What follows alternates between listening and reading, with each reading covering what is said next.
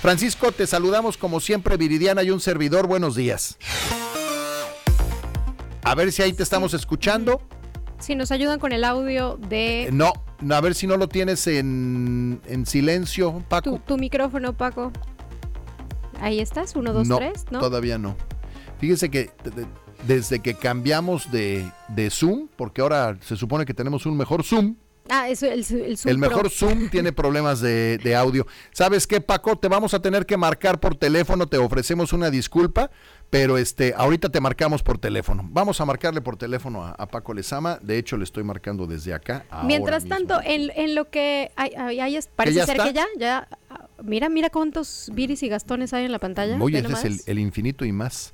Déjeme marcarle a, a, Paco. A Paco les ama. Oigan, mientras tanto, platicábamos en bloques anteriores eh, de lo cambiante que va a ser el estado del tiempo en general en todo el territorio de, nuestro país. Listo, Pero haciendo, siendo más específicos, ahorita estamos en 24 grados con cielo soleado. La máxima para hoy es de 32. Y bueno, ya tenemos, ya tenemos a Paco Lezama ahora sí en la línea. Paco, una disculpa, nos falló el Super Zoom pero no pasa nada. ¿Cómo estás? La, la tecnología falla, Gastón Viri, no se preocupen. Eh, saludarlos desde una fría Ciudad de México a ustedes y a todo su auditorio. Y listos para hablar un poquito de redes sociales y de política, porque estamos ya embebidos en el proceso electoral y ahorita el tema que está más en boga y más en todas las mesas es qué pasa por un lado con las preferencias electorales eh, en Yucatán, en México, los cierres de las precampañas han tenido eh, pues algunas noticias interesantes, eh, pero también todo el desempeño y el desdoble digital que están teniendo las candidatas y los candidatos a distintos puestos de elección popular, pues está siendo interesante y está llamando mucho la atención eh, del electorado, de los analistas, eh, y estamos aquí para hablar de ello. Oye, Paco, para que nos explicaras el tema, ¿cómo, y lo, así lo, lo, anunciábamos desde temprano, cómo podemos medir el desempeño de las redes de los políticos? Porque con esto de que es tan fácil comprar seguidores y todo mundo se hace el, interesante comprando seguidores, la verdad es que no se alcanza a ver de manera fácil el desempeño de las redes. Sí, totalmente. Como, como sabes, Gastón, me gusta siempre dar de contexto de todas las cosas que, que, se dicen y que se hacen, ¿no? Y hablemos de la evolución de las redes sociales de las que primigeniamente conocimos hacia el 2007, 2010, cuando todo lo importante en México se, circunscribía a cuántos likes tenía un político, a cuántos likes tenía una publicación, eh, a cuántas veces nos daban follow Friday en Twitter, lo que hoy es X, y cuando las redes sociales eran más inocentes, por decirlo de alguna manera. El advenimiento de particularmente tres campañas importantes, la campaña de Obama, que impacta mucho en la manera eh, en la que las redes sociales pasan de ser simples transmisores de información a formadores de cadenas de activismo digital. El, presidente Obama eh, se basó el éxito de su primer campaña en una comunicación muy asertiva a través de redes sociales que permitía que los ciudadanos no solo recibieran información de él, sino que formaran redes comunitarias eh, que permitían replicar los mensajes y movilizar el voto. Ese es un primer cambio sustancial eh, que se da en la campaña de Obama.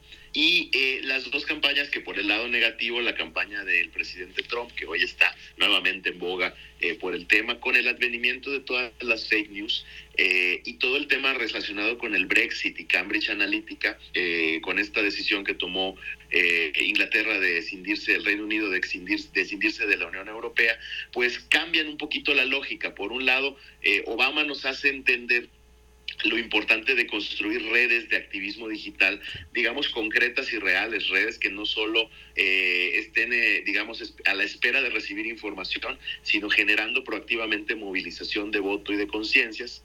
y por un lado, y por otro lado, la parte de sentimiento que tiene que ver con Trump y con Cambridge Analytica, que eh, se relaciona con el cambio de algoritmos de Facebook, de Twitter, de todas las plataformas de Meta, eh, además de Twitter y otras, que permiten, por un lado, detectar estas noticias falsas y darle al público la posibilidad de atender estas noticias falsas, y por otro lado, un cambio sustancial que parece menor. Voy a hablarme y a referirme a la madre todavía de las redes sociales, que es Facebook, la importancia de el botón me enoja y de la posibilidad de poner comentarios masivos a cada publicación, lo que hace entender que ahora ya no solo importan los likes, ahora importan, o las reacciones, ahora importan qué tipo de reacción te doy y qué sentimiento pongo en los comentarios. Y eso es crucial a la hora de entender cómo están los desempeños de las redes sociales, porque uno puede pensar que políticos con grandes volúmenes de seguidores y grandes volúmenes de likes en sus redes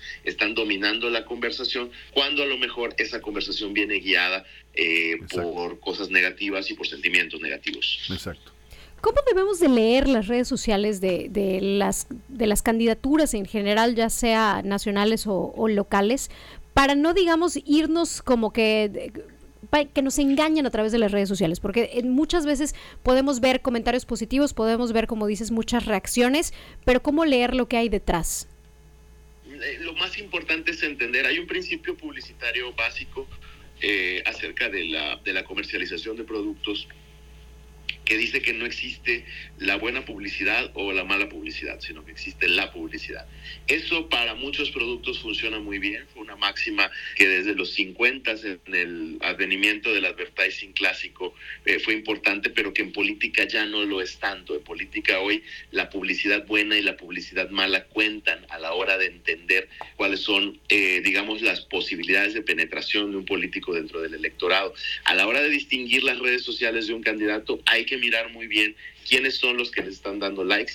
Eh, Facebook particularmente, también Twitter eh, o X ahora permiten mirar muy bien en los comentarios que quienes comentan tienen alguna insignia de fan de estas páginas y mm. si lo que vemos al entrar a ver una publicación de un político es que de los 50 comentarios que tiene, 50 son personas que fueron fan destacados y recurrentemente, eh, digamos, eh, comentan y comparten hacia ciertos políticos, pues vamos a saber que esas son estructuras de activismo digital válidas, legales, operadas como parte de la estructura y de la estrategia natural de promoción del voto, pero que no necesariamente reflejan el sentir de toda la población, ni estamos hablando de muestras representativas de la población. Por supuesto, tener muchísimo cuidado con los bots, con estos eh, cuentas falsas, eh, que tampoco tenemos que satanizarlas tanto. Muchas personas, me han contado, tienen un par de cuentas a través de las cuales pueden monitorear cosas que no quiere que uno se enteren desde las cuentas oficiales eh, que se manejan en lo personal, en lo político o en lo empresarial. Mucho cuidado con esos bots, simplemente aprendamos a detectarlos para sobre todo a aquellos ciudadanas, aquellos ciudadanos que nos están escuchando, que de repente quieren ensarzarse en un debate natural y sano con los candidatos en X, con los candidatos en Facebook, y cuestionan alguna publicación y luego se viene una marabunta de gente a contestar ofensivamente, con muchas faltas de ortografía, mi consejo es sencillo, no nos peleemos con gente que no tiene rostro o con gente que no existe, simplemente manifestemos nuestra opinión, las redes sociales son un, un páramo donde podemos realizar este tipo de comentarios de manera muy abierta, pero no nos enganchemos en peleas con gente que muy probablemente no es real, porque eso simplemente es un desgaste de tiempo para todos. Oye Paco, última pregunta, la inteligencia artificial debe de jugar un papel importante aquí y muchas veces muchas de las reacciones, de los comentarios y todo eso pueden haber sido creados por bueno, por una inteligencia artificial, ¿no? Sí, la inteligencia artificial, digamos que la inteligencia artificial es una es una herramienta que depende de cómo la uses, serán los resultados que te den. Por supuesto que muchos videos, por supuesto que mucha comunicación puede eh, falsearse, vamos a decirlo así, a través de temas de inteligencia artificial o reproducirse de manera pues artificial, como dice su nombre. Pero también la inteligencia artificial nos proporciona muchas herramientas a través de las cuales podemos medir el sentimiento de las publicaciones, eh, el sentimiento de los análisis, saber de qué se está hablando alrededor de un tema. Imagínate que yo soy un candidato X al puesto Y y resulta que los temas de mi conversación, que yo aparezco como el mejor ranqueado de los políticos, como el del que más se habla, del que más se comenta, pero si los temas de la población son A, B y C y en la conversación alrededor de mi figura el tema es que no está relacionado con estos, pues entonces va a ser irrelevante que mis redes sociales sean potentes, porque en mis redes no se está hablando de los temas que le importan a la ciudadanía y entonces los likes, ni los comentarios, ni las reacciones se van a, se van a traducir en votos. Entonces, yo resumiendo lo que diría es, en el mundo de la política y las redes sociales sí existe una diferencia entre la buena publicidad y la mala publicidad. Es importante para los políticos tener en cuenta esto. Los likes no son votos, los likes simplemente son manifestaciones de apoyo a un tema en redes sociales que no necesariamente se trasladan a votos si estos no son convertidos en una estructura de activismo. Importa mucho el sentimiento dentro de las redes sociales porque los que estamos, al menos la gran mayoría que usamos las redes sociales, somos seres humanos que sentimos y que reaccionamos a las noticias de distintas maneras y mucho cuidado con los bots y muchos cuidados con las noticias falsas. Paco, como siempre, muchísimas gracias. Gracias, Gastón, Viri. Si les parece, en un par de semanas analizamos a los aspirantes a los distintos cargos que tendremos. Claro. Y cómo les ha ido en sus redes sociales. Listo. Un abrazo, Paco, y te seguimos como siempre, Púrpura AMX. Gracias, Gastón Viri. A todos. Adiós. Adiós. Ahí lo tiene, Francisco Lezama.